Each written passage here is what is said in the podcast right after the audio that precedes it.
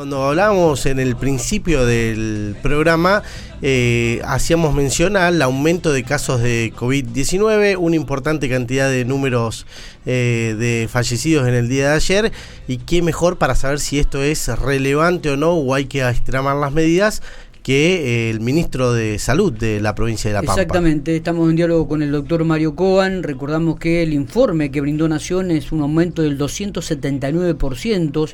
Hubo en la última semana 12.000 contagios en relación al domingo pasado que había eh, que hubo 3.323. ¿Cómo le va, doctor? Buenos días, gracias por atendernos. No, faltaba más. ¿Qué tal? Buen día. Bueno, eh, preocupante. Eh, es una noticia que realmente comienza a, hacer ruido de vuelta, este tema de, de, los contagios. ¿Cuál es la sensación que usted tiene? ¿Qué análisis están haciendo de la realidad? Y bueno, eh, cuéntenos un poquito la información.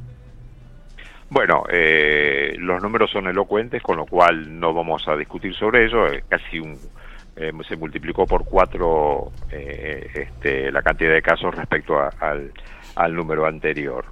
Eh, lo primero que yo creo que uno tiene que tomar estos datos con calma, desdramatizar la situación, este, de modo tal de poder hacer un análisis no apasionado, sino sensato. Y en este sentido, yo creo que hay que mirar la experiencia, o sea, lo ya aprendido. ¿Qué es lo que hemos aprendido nosotros? Que cuando vacunamos a la comunidad, más allá de la calidad de vacuna y las discusiones que tuvimos y escuchamos y las pavadas que se han dicho, fue un antes y un después. Eh, nosotros en plena pandemia, con el peor brote de la variante Omicron, este, teniendo la comunidad internada, eh, perdón, internada, vacunada, eh, tuvimos una cantidad superlativa de número de casos, pero sin impactar en el sistema de salud en el sentido de internaciones y muertes.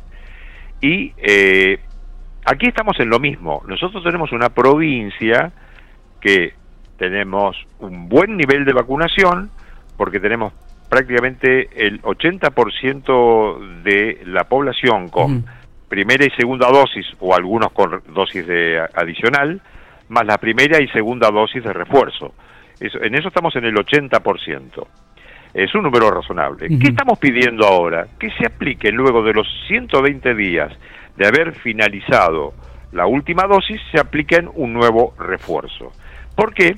Porque si bien se sabe, y ya no discutimos, eh, uno puede contagiarse, lo que evita son las formas severas. Y lo que estamos eh, pidiéndole a la comunidad es que no se alarme, pero que preste atención. Eh, y prestar atención significa ir a los centros de vacunación y, eh, insisto, pasado los 120 días de la última dosis y aplicarse la vacuna de refuerzo. ¿Por qué? Porque está demostrado que pasado 120 días o un poco más, este, la concentración de anticuerpos eh, neutralizantes caen, entonces este, se recomienda este refuerzo porque estamos eh, saliendo de la pandemia. No es que la, digamos, eh, la Organización Mundial de la Salud no, no declaró fin de la pandemia.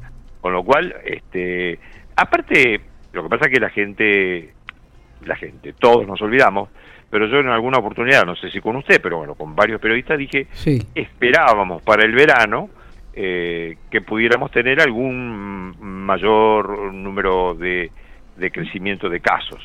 este, de modo tal que, bueno, estar atentos, tomar las medidas de precaución de rutina, el lavado frecuente de manos, el tener los ambientes eh, ventilados, este, y, bueno, y en ese sentido, eh, ser cuidadosos, nada más. Pero no creo que haya que alarmar.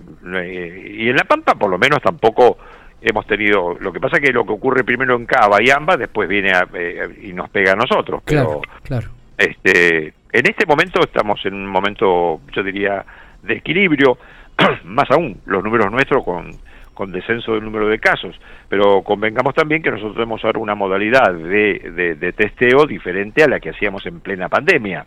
Hoy no contamos tanto el número de casos, tenemos unidades centinelas de, de, vigilancia epidemiológica y eventualmente genómica, porque ahora lo podemos hacer, y este, para saber por, por dónde estamos transitando, pues usted recuerde que no solamente tenemos el virus de la COVID, la variante Omicron, sino que también está la influenza, el sincicial respiratorio, el adenovirus, el parainfluenza, en fin. Hay muchos virus respiratorios que este, están impactando en esta etapa, que también están directamente ligada a los cuidados que tuvimos durante dos años este, al haber estado tan protegido o pretendido protegernos tanto durante dos años, quedamos eh, un poco más susceptibles a otro tipo de virus respiratorio. Eh, ¿Se descarta por el momento la posibilidad de que en lugares cerrados se utilice el barbijo nuevamente? Nosotros no estamos hablando, y por favor salgamos de esa confusión, porque yo estoy leyendo y me comentan, yo no tengo redes por una cuestión de salud mental, las redes cloacales no me hacen bien a mí, entonces este, yo no las leo, pero hay gente que comenta cualquier cosa.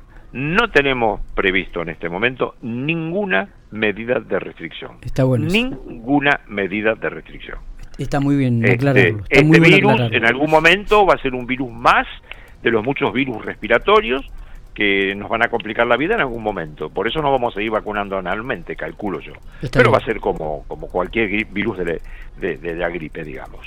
Eh, en este momento no tiene estacionalidad, pero va a alcanzar la estacionalidad.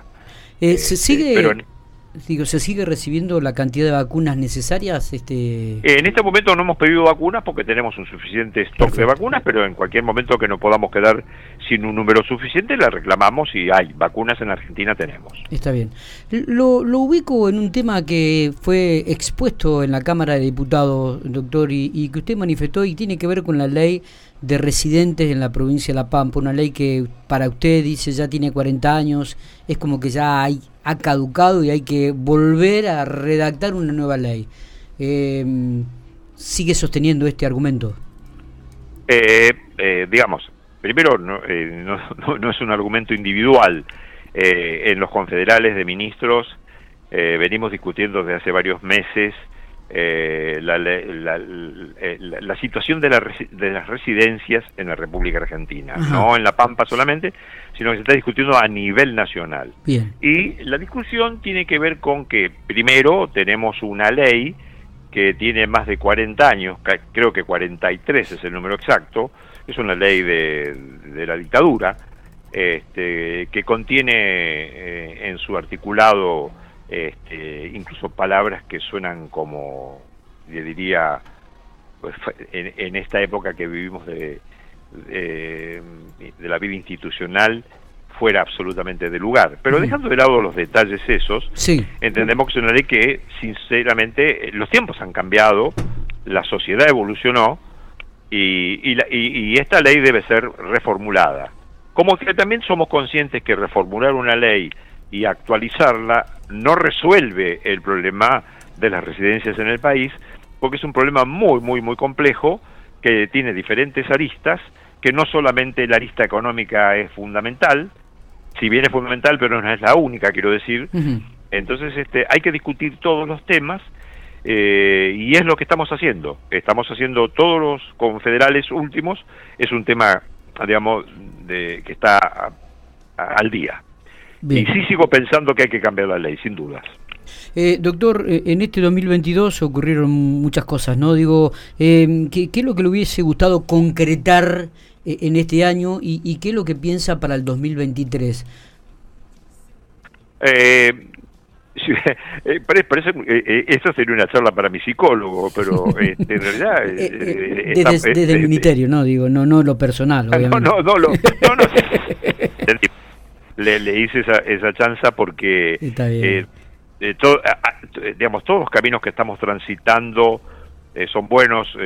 Yo lo que quiero cuando digo que quiero con qué quisiera concretar ahora y qué quiero para el 2023 y todo lo que estamos haciendo quiero concretar. Lo que pasa que yo soy muy ansioso por eso dije que es una charla para mi psicólogo para que me quite la ansiedad.